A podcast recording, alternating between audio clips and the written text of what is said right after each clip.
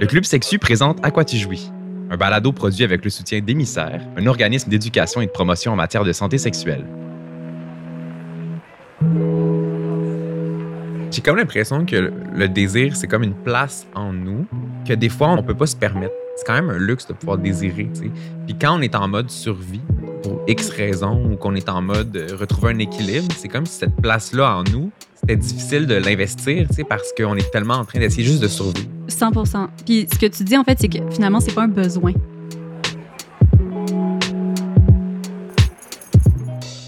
Salut Laima! Allô? Salut! Comment ça va? Ça va bien, toi? Ça va super bien. Très, très bien aujourd'hui. Non, pour vrai, là, j'ai de la sérotonine euh, qui rentre au poste, man. Sérotonine dans le tapis ou quoi? Ah ouais! ah, je suis toute là! Alors, aujourd'hui, en plus, on parle d'un sujet dont on aurait pu parler pendant de très longues heures et j'ai nommé euh, le désir. On a déjà envie de faire une part 2. On est tellement, on a tellement été fidés par ce sujet-là que, tu sais, puis même que ça a été difficile, il me semble, faire, faire cet épisode-là. Ouais, moi aussi, je trouve ça, ça a été un épisode qui a été quand même dur à préparer dans le sens où, comme tu dis, c'est un sujet qui est tellement vaste Mhm. et qui est tellement riche. Donc, il a quand même fallu qu'on s'enligne un peu. Mhm. Puis, on a eu l'idée de s'inspirer de quelques confessions qu'on a reçues sur le confessionnal sur le site web du Club Sexu. Mhm. Puis, on s'est vite rendu compte qu'un des sujets qui inspire le plus les gens, c'est justement le désir, mais surtout les écarts Mhm. de désir, gros sujet. Yep. Donc, c'est ça un peu qu'on explore dans cet épisode-ci. Ouais, exact. Et pour celles et ceux qui ne sauraient pas c'est quoi le confessionnal, ben en fait, comme tu le dis, là, euh, Laima, c'est une section de notre site web où les gens peuvent aller se confier euh, à l'écrit. Donc, euh, que ce soit un fantasme, une expérience, une anecdote, évidemment, c'est de manière 100% anonyme. Et ensuite, le témoignage euh, peut, va apparaître sur le site web, en fait. Euh, moi, je l'ai fait, par exemple, j'ai raconté que je me masturbais sur Six Feet Under euh, quand j'étais ado. Euh, pas sur les cadavres, mais sur Michael C. Hall, euh, évidemment. mais euh, donc là, moi, je viens de me dévoiler, mais normalement, c'est anonyme. Mais plein de petites anecdotes qui forgent votre sexualité, qui forgent votre rapport avec l'intimité. Bref, anything goes, vraiment. Bon, si je me suis confiée sur le confessionnal, mais je veux pas dire ce que je suis allée écrire. Ben non, ben non, ben non, dis-le pas. Dis-le pas. Et d'ailleurs, c'est justement Morag Boson, donc on reçoit dans Mhm. cet épisode-ci, c'est elle qui trie et qui publie les confessions sur le site. Donc, le Oui, peut pas être meilleur. Notre trieuse. Oui, c'est la trieuse de confessions. Donc, on pourra pas topper cette phrase-là. Donc, euh, on vous souhaite une bonne écoute. Bonne écoute.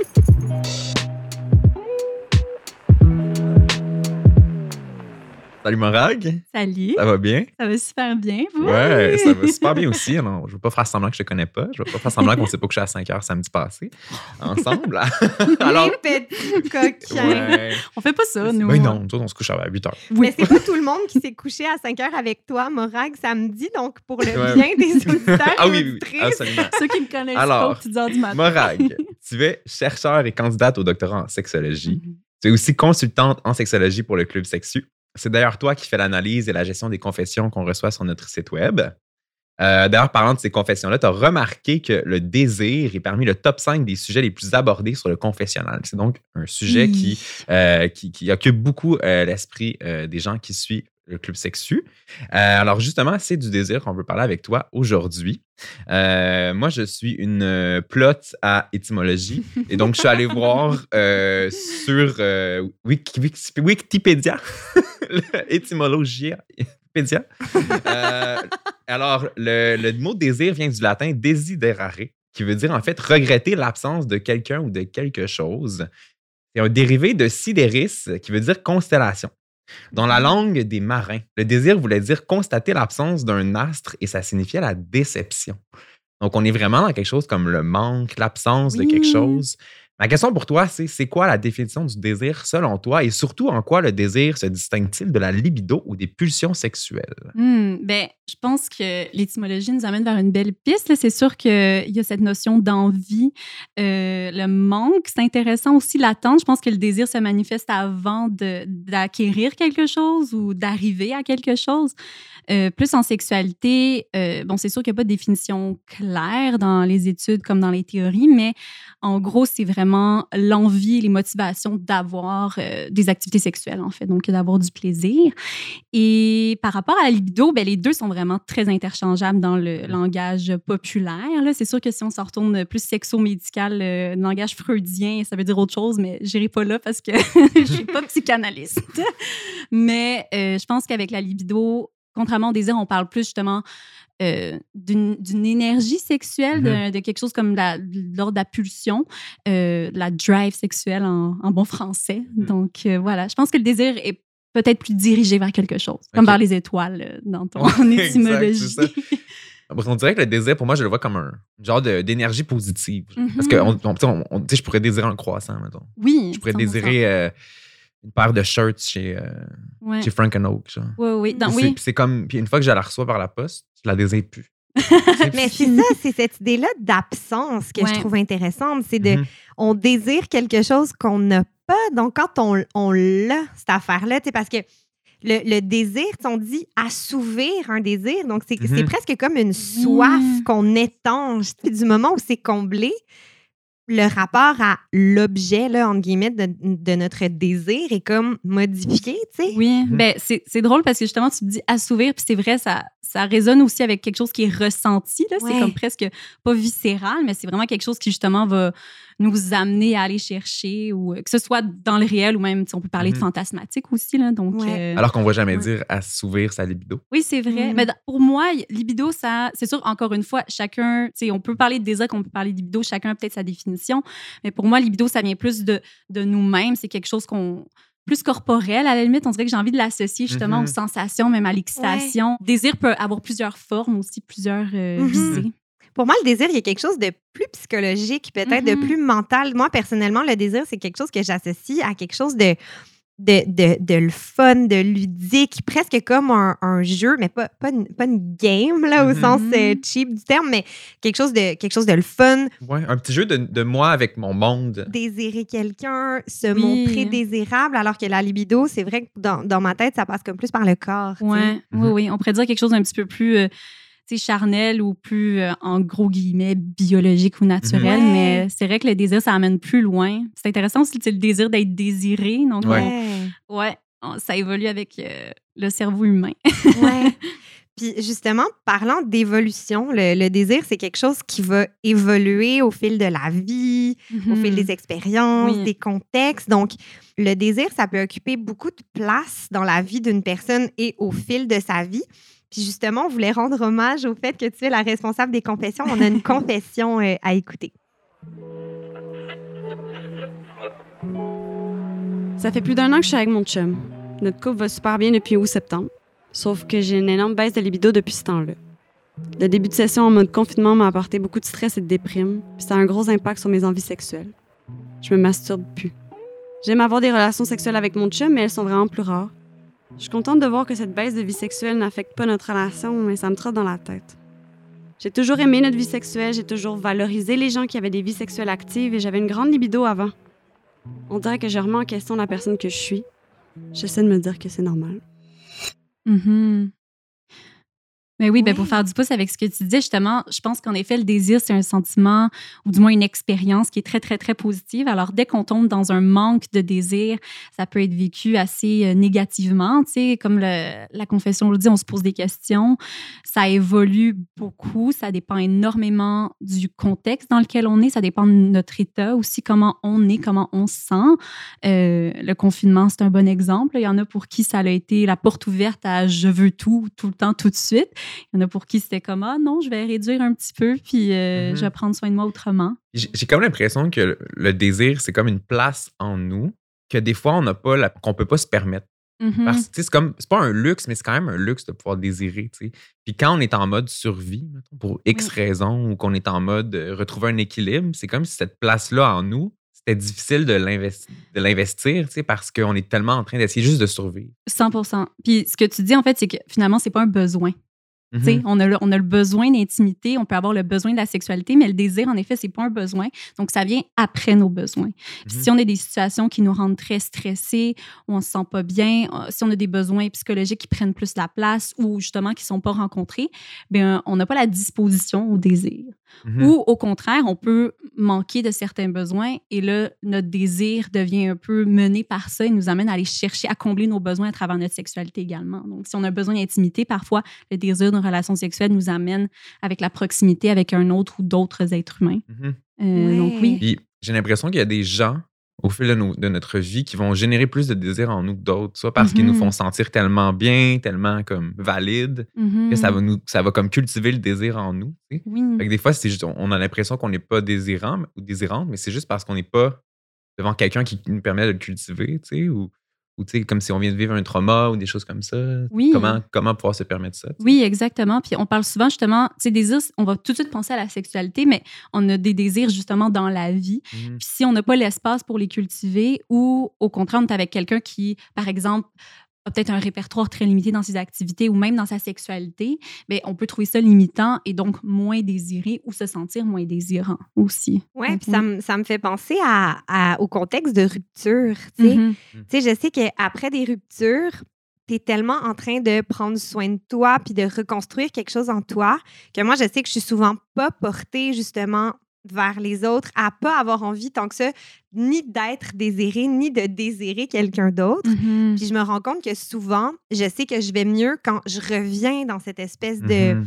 dans cette espèce de, de jeu, là, je parlais de jeu un peu plus tôt, mais d'avoir envie justement de désirer flirter. Je sais pas Oui. si, Mhm. Oui, oui, oui. si vous voyez ce que je veux dire. Rentrer mais dans le jeu du désir. là. rentrer dans le jeu du désir, puis c'est comme si le désir, pour moi, devenait une espèce de, de mesure, en fait, de mon bien-être. Tu sais, il y a Ouais. quelque chose là. Je sais pas si vous le ressentez Ben comme oui, ça. oui, oui, puis tu sais, oui. tantôt, Morag, tu disais cultiver le désir. sais. Mhm. On dirait que c'est comme si le désir fleurissait à nouveau en toi. Mais euh, tu sais, après une rupture, euh, c'est comme s'il fallait tout que tu ressentes ton désir, tes que tu graines. ressèmes tes Exact. petites graines de désir pour pouvoir trouver d'autres graines à désirer.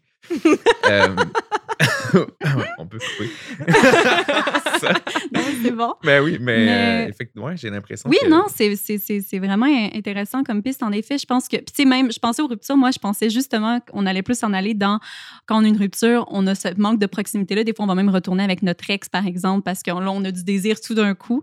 Mais après, on a envie justement de se préserver. C'est sûr que chaque expérience varie Mhm. avec les individus, mais c'est vrai que cette envie, ou du moins ce besoin, en fait, de se recueillir, de, se rebâtir, puis on n'a plus la place, en fait, pour le- l'espèce de ludisme. Puis aussi le fait que le désir, surtout dans la sexualité, c'est c'est beaucoup associé justement au plaisir. hein. Ça reste que c'est ça, c'est des activités sexuelles qui sont pour le plaisir euh, ou pour combler d'autres besoins. Donc, si on n'a pas la place pour ça en ce moment dans notre vie, on va pas avoir cette motivation-là à aller chercher non plus. Ça Mhm. fait parfaitement du sens. Mm. Puis encore une fois, pour revenir à la confession qu'on vient de lire, ça démontre à quel point aussi le contexte et qu'est-ce qu'on vit a un impact sur notre sexualité et euh, peut nous empêcher, en fait, Mhm. de, de désirer ou nous amener à désirer plus. Ouais, ça communique beaucoup. là. C'est Oui. des vases communicants, c'est pas en, en vase clos, justement. Ouais, la sexualité, c'est comme. C'est en nous, mais c'est au milieu de tout ce qu'on vit, en fait. Puis il y a beaucoup de symptômes de notre vie, de comment on est, qui se reflètent dans notre sexualité, Mhm. particulièrement. Puis il faut être un peu indulgent, indulgente aussi avec, euh, avec Mhm. nous-mêmes, tu sais, au fond. Puis, puis on parlait de, on parlait de rupture, euh, puis ça me permet de rebondir. Tu sais, il paraît qu'une des principales raisons de consultation en psychologie, c'est justement l'écart de désir euh, dans le couple. Euh, ma question pour toi, c'est pourquoi et comment ça se manifeste cet écart-là? En quoi un écart de désir entre les membres d'un couple peut être un enjeu ou un générateur de conflit, par exemple? Mhm. Ben oui, alors c'est sûr que l'écart de désir, puis j'aime que tu dises écart parce que souvent on va parler de trouble de désir Mhm. et ça peut beaucoup mettre la faute sur quelqu'un. Donc c'est beaucoup mieux de parler d'écart ou de discordance de désir. Euh, après, tout dépendamment, donc d'où ça vient, pourquoi c'est là, il y en a mille des raisons. Au- Autant que ça peut être la fatigue, le stress qui peut avoir un, un problème dans le couple aussi qui vient affecter le désir. Euh, autant aussi que ça peut être la longue durée de la relation, puis il faut justement retravailler ce répertoire-là, il faut le recultiver. Ça peut venir de différentes facettes, mais surtout pourquoi c'est un critère de consultation et peut-être pourquoi ça crée de la détresse chez les personnes. Euh, puis comme on l'a vu aussi, c'est le top 5 dans nos confessions, les Mhm. gens ont envie d'en parler. Euh, c'est que on le ramène beaucoup à soi finalement euh, et on se demande quel est le problème et on n'a pas le choix, surtout quand on est dans un contexte conjugal, à se dire ben c'est l'autre ou c'est moi Mhm. ou c'est les deux. Alors, qu'est-ce que ça veut dire? Est-ce que c'est moi qui est plus désirant, désirante? Est-ce que c'est moi qui est plus désirable? Est-ce que l'autre m'aime moins? Euh, alors que, aussi, une notion importante à dire, le sentiment amoureux et le désir vont ensemble, mais ne sont pas la même chose. Mhm. Euh, mais dans un contexte de couple, on les met souvent ensemble. Donc, ça nous amène à peut-être poser des questions qui vont plus loin que juste le symptôme de il n'y a plus de désir. On veut savoir qu'est-ce que ça veut dire et on s'inquiète. Est-ce que c'est la fin de notre relation? Est-ce que ça veut dire aussi que la flamme est éteinte? Mhm. Euh, donc, oui, donc je pense que c'est pour ça que les gens vont chercher beaucoup d'aide parce que ça dépasse un peu le- la solution de on va le faire plus souvent puis ça va passer. Mhm. Mais si on se rapporte à la définition qu'on a donnée au début, c'est vrai qu'il y a cette idée-là d'absence, de vouloir quelque chose qu'on n'a Mhm. pas. Donc, quand on est dans une relation de couple, on vit avec la personne, ça fait longtemps qu'on est avec elle, on connaît son corps, elle Mhm. connaît le nôtre.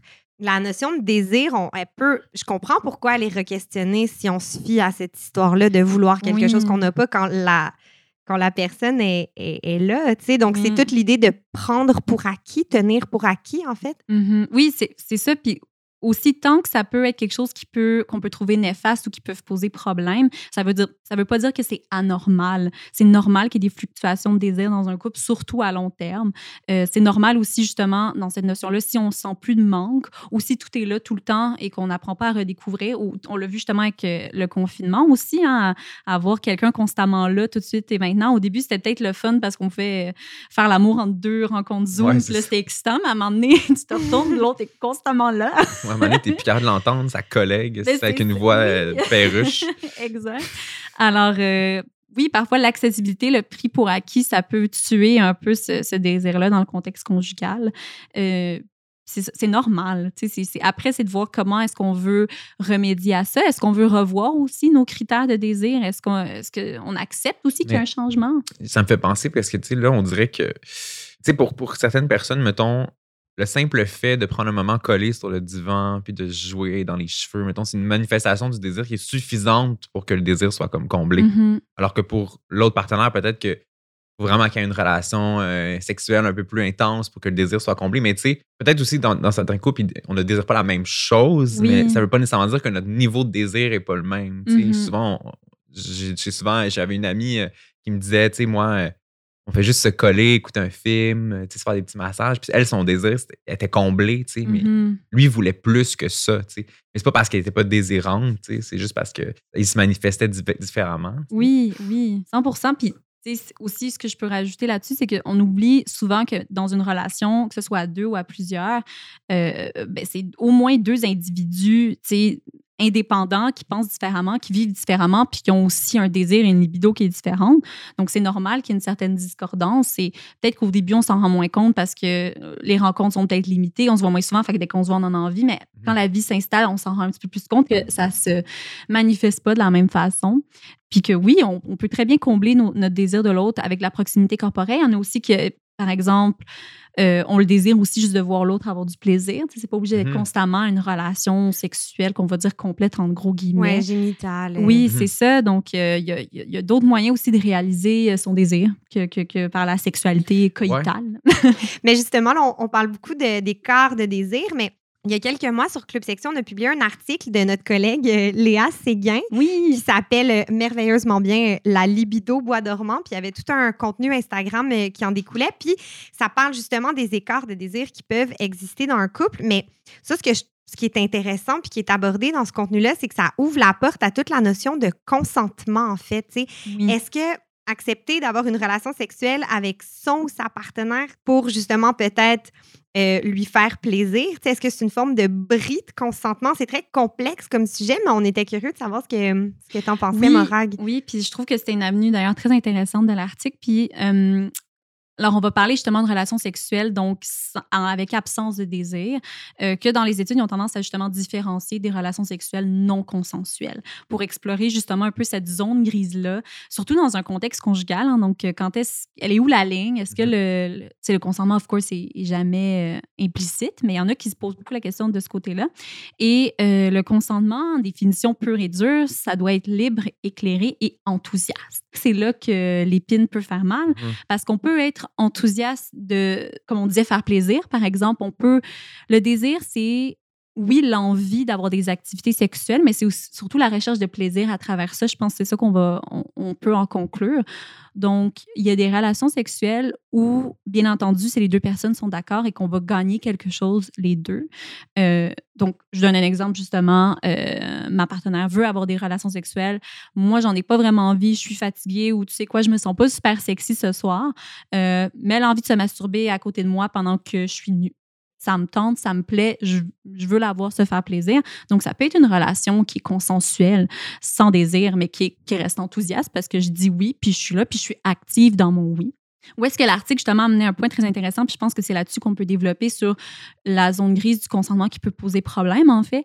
C'est quand on va peut-être plus avoir une relation sexuelle euh, dans le but de soit éviter donc un comportement, donc éviter, euh, par exemple, euh, de se faire reprocher quelque chose, éviter de vivre peut-être de la violence, peut-être éviter aussi de sentir plate, hein, de se dire ah ça fait longtemps qu'on l'a pas fait, je devrais le faire on a dit oui. Est-ce qu'on est enthousiaste? Et si on vit de la honte ou de la culpabilité aussi à, dire non, euh, là, ça peut poser problème.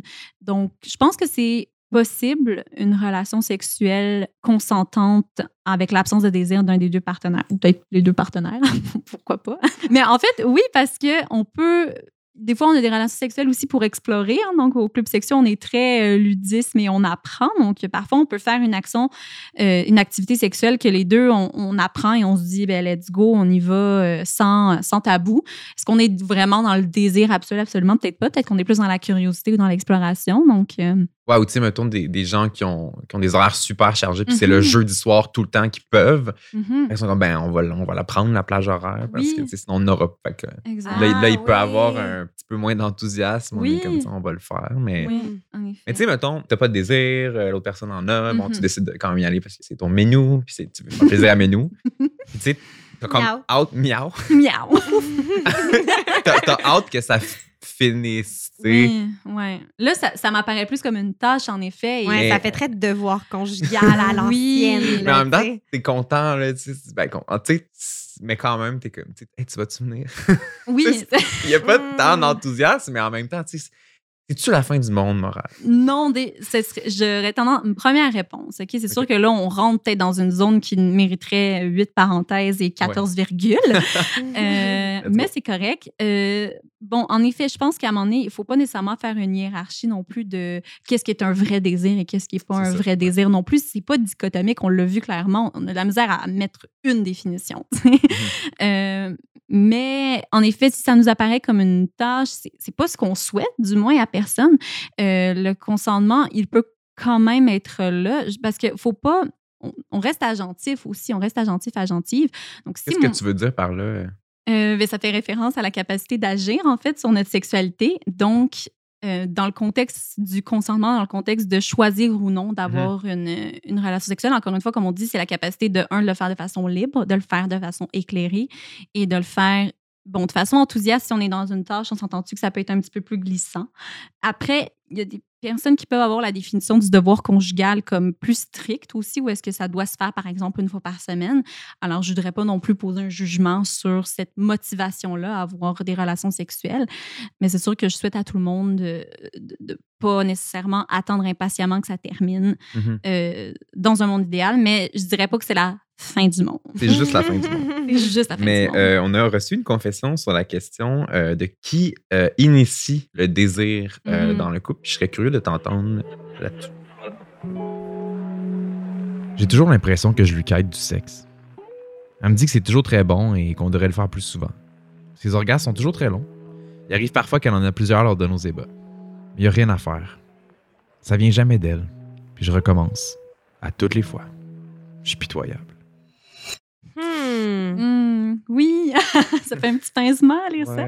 Euh, oui, donc, ben déjà, il y a un peu cette espèce de stéréotype genré de c'est toujours, dans une relation hétérosexuelle, mm-hmm. c'est toujours l'homme euh, qui propose et la femme qui décide si elle accepte ou si elle refuse ou si elle a mal à la tête.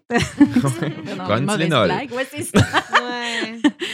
Euh, mais oui, donc c'est sûr, quand on est constamment en train, ou du moins quand on a l'impression qu'on est constamment dans la demande.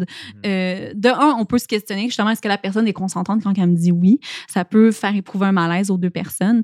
Euh, ça peut aussi nous faire sentir aussi qu'on n'est pas désiré, qu'à la limite, on, comme c'est bien dit, quêter de la sexualité. Donc, ça devient un peu une faveur.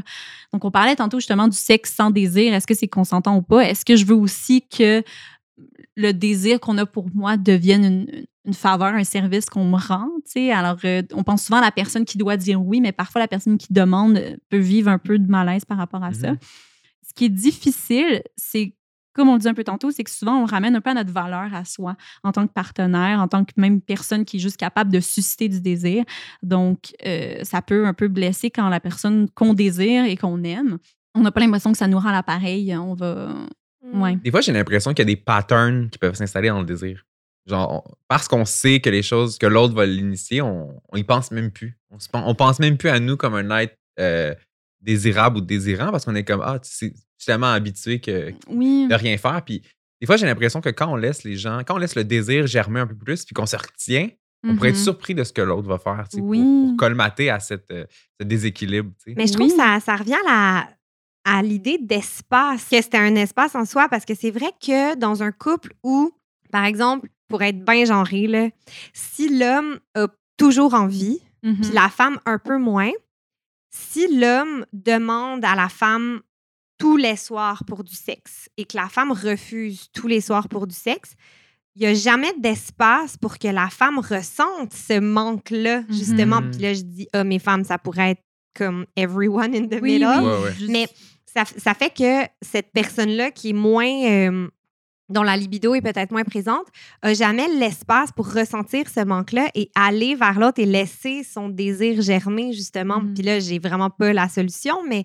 il y a Oui. probablement quelque chose qui se trouve à cette espèce d'interstice-là. Définitivement. Puis, tu sais, même pour aller plus loin, c'est que non seulement ça donne pas l'espace pour que le désir se cultive, euh, si on est à des rythmes différents à la base, mais en plus, ça devient une tâche parce que là, on est dans l'anticipation négative de se le faire demander, de dire non. Donc, ça devient presque, on va vouloir l'éviter plus que non. On passe de genre, j'en ai plus du tout envie et même demain, je sais d'avance que j'en aurai pas envie parce qu'il va me le demander. Je le sais, puis je l'anticipe pendant 24 heures. Euh, donc, c'est vrai que de laisser l'espace, ou du moins, je pense que, tu sais, on n'en a pas parlé, mais il y a comme un peu le gros éléphant dans la pièce qui est communiquer. Dans ma tête, c'était comme partout et nulle part, mais oui. Oui, mais souvent, c'est, on vit ça un peu seul, tu sais, ou le fait de comme ça, pas, pas se sentir désiré ou sentir que justement, on a toujours envie de dire non, qu'on se sent mal là-dedans. Mhm. Euh, puis si on est pour parler de discordance et d'écart, ben, trouver un juste milieu, ça se trouve justement. Donc, ça peut se trouver à deux, à trois, à quatre euh, ou plus. Mais euh, oui, donc, pas une solution. C'est sûr qu'une solution tiendrait compte de ce qui peut créer la discordance de désir. Est-ce qu'il y a des contextes particuliers où c'est vraiment lié à la relation ou c'est un melting pot de plein de choses? Mais je pense que de laisser la place au désir de se cultiver, puis peut-être pour faire du pouce aussi à ce qu'on disait tout à l'heure, cultiver le désir autrement. Euh, donc, faire autre chose qui peuvent amener à désirer la personne, avoir ces moments-là privilégiés qu'on peut Mhm. avoir, euh, qui ne contiennent pas nécessairement de sexualité, qui vont nous donner envie par la suite d'avoir un rapprochement physique et une activité de nature sexuelle avec l'autre. Ça peut être une vraiment belle piste.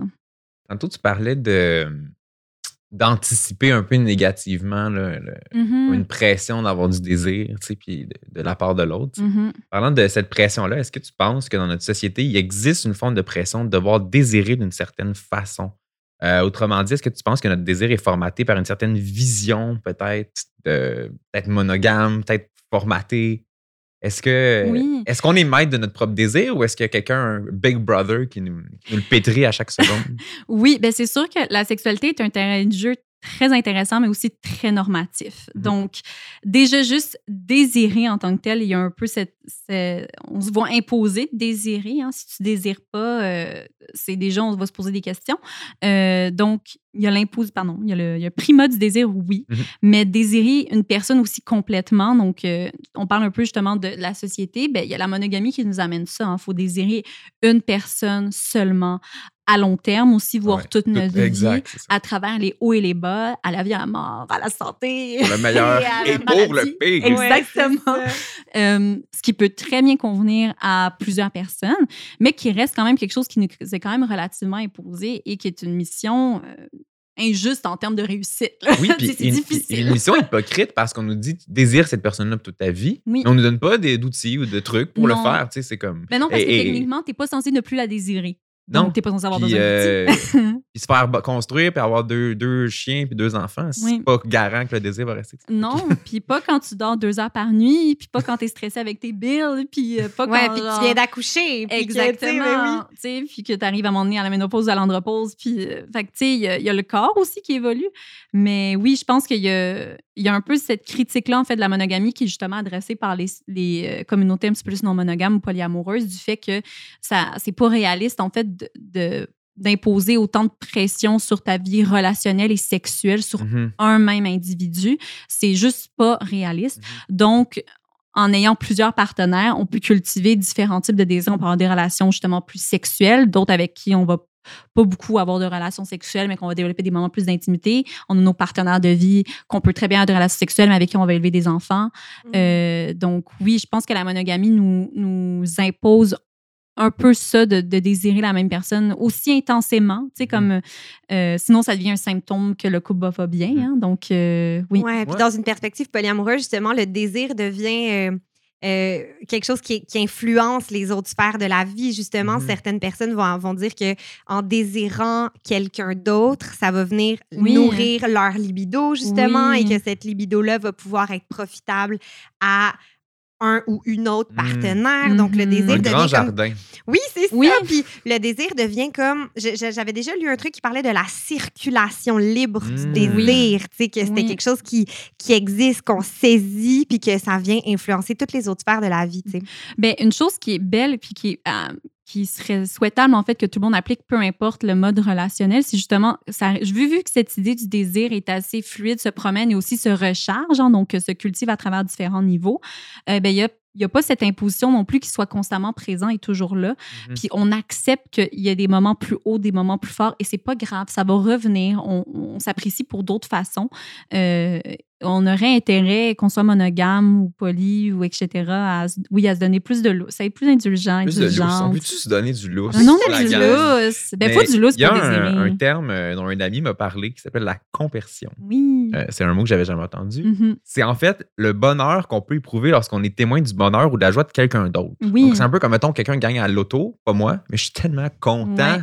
Oui. qu'il a gagné à l'auto. Oui. C'est un peu de dire, m'en fous que tu désires d'autres personnes parce, parce que tu es heureux ou heureuse, parce que Mais ça va plus que ça va plus que ça en fait justement c'est en fait c'est d'éprouver un sentiment justement de bonheur ou d'être vraiment content pour l'autre, Mhm. de développer des relations soit sexuelles ou amoureuses ailleurs en fait, c'est de voir l'autre s'épanouir dans un autre contexte avec un autre individu, puis être à ce point content pour eux qu'on a envie aussi de le partager, on a envie d'être au courant, hein. fait que ça ouais, c'est un, c'est un beau sentiment. Ouais, fait qu'à ce moment-là, le, le désir pour les autres devient pas l'ennemi, son ennemi, en fait. Parce que dans une dynamique monogame, c'est ça, en fait. Si tu désires quelqu'un d'autre que moi, Oui. je Mm. déteste ce sentiment et je déteste cette autre Ah ouais. personne. Ben alors oui. que dans une dynamique polyamoureuse, c'est l'inverse. Et ça m'en de- enlève aussi de mon désir. Ouais. Donc, c'est ça. C'est pour ça que ça, ça c'est un, un peu injuste comme Ça. game, on disait. Faut pas être fâché là, si notre partenaire trouve donc Michael C. Hall sexy, c'est le Mhm. fun.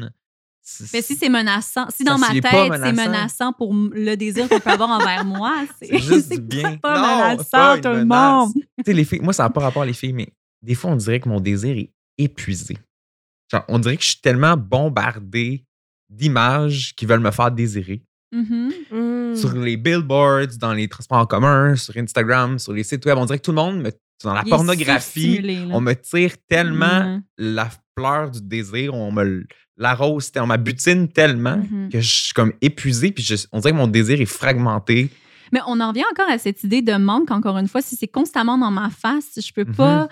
Je peux même pas y réfléchir, je peux même pas l'anticiper. J'ai aucun Non, manque. Puis aussi, ça, c'est un peu comme n'importe quoi dans la vie. Plus on en a aussi, plus on va plus loin, plus ce qui nous, ce qu'on désirait à la base est plus suffisant. hein. Donc, il va falloir plus différemment.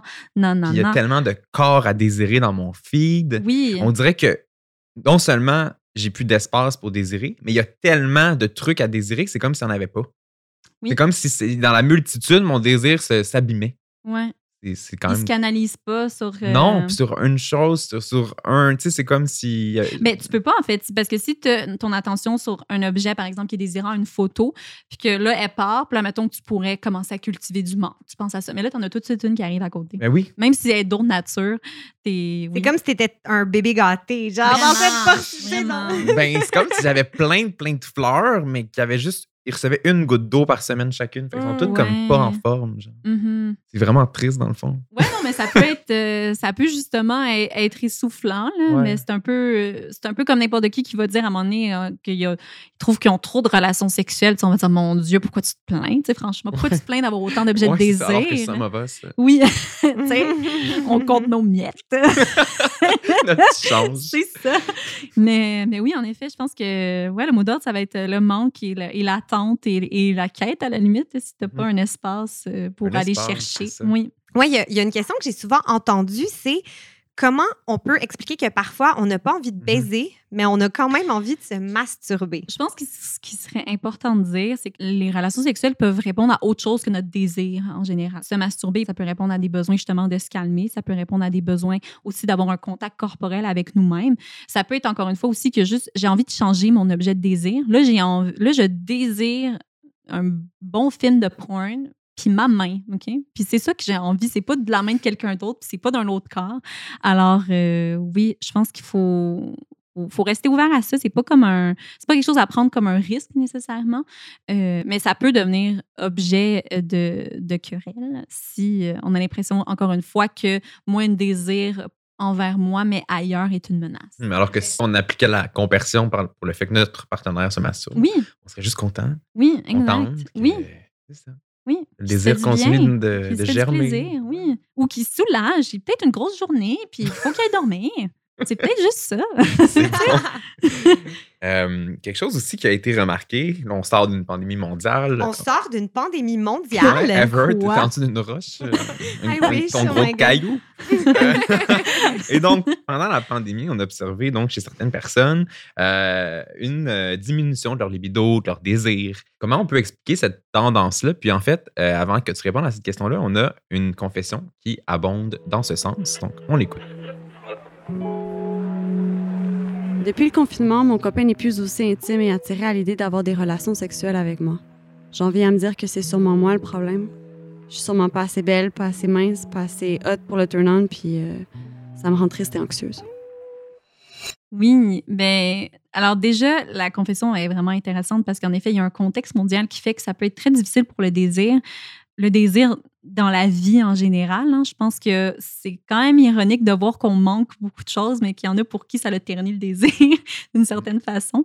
Comment expliquer ça? Il y a beaucoup d'études qui sont penchées là-dessus. C'est sûr que les conclusions les plus générales, on va dire, euh, ça va être ben, d'un, un, c'est beaucoup de stress, hein, de différentes façons. Donc, que ce soit le stress à cause euh, de manque monétaire, que ce soit le fait qu'il y ait un virus euh, sur la planète et que ça nous stresse pour notre santé, que ce soit juste le stress que ça ne revienne pas à la normale.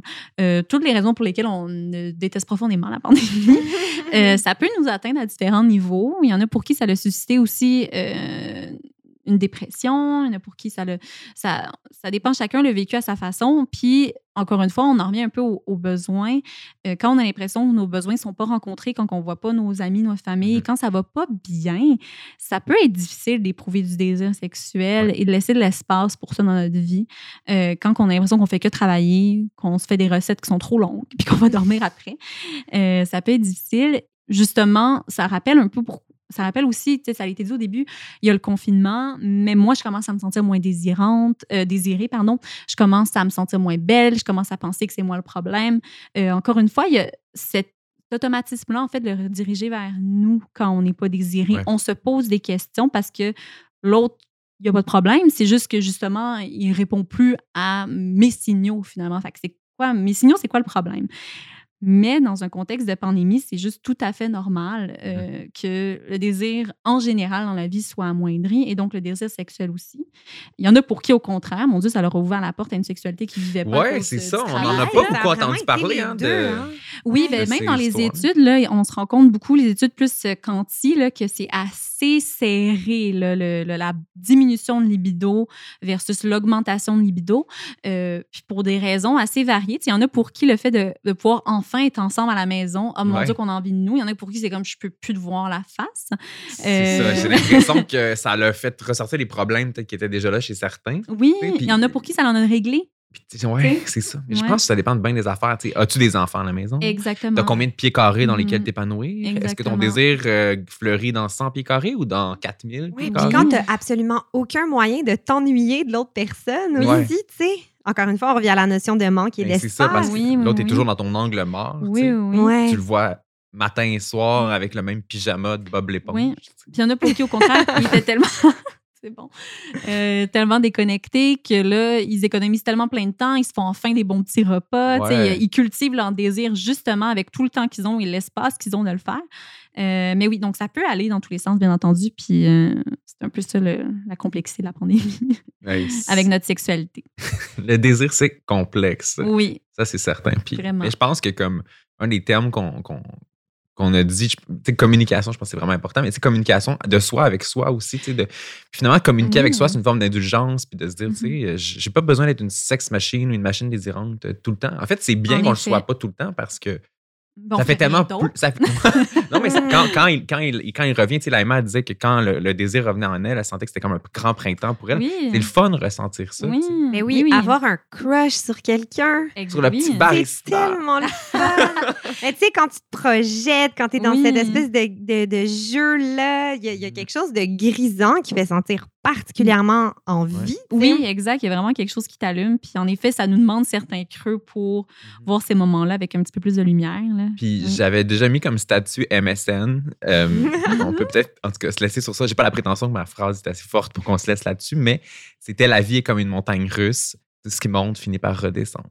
Wow, quelle sagesse. Un si jeune âge. Ouais, à un si jeune âge. C'était mon sous-nick MSN. Genre, évidemment, c'était majuscule, minuscule, majuscule, minuscule, majuscule, Of minuscule. course. On cas, pourra jamais topper ça. Non, je On pense se laisse pas. là-dessus. Morag, merci d'avoir été avec Merci, nous. Morag. Ah, ça me fait vraiment plaisir. Vraiment, Merci pour ben- l'invitation. Salut. Bye. Bye. À l'animation, c'était Justin Roy et Laima Abouraja Gérald. Notre invité était Morag Boson. À la production et à la diffusion, Geneviève Bergeron et Maud Huismans. Gabriel Vigneault-Gendron a fait l'enregistrement, le montage et le mixage. La musique originale est signée Mike Clay. Un grand merci à Bruno Mercure pour l'aide technique.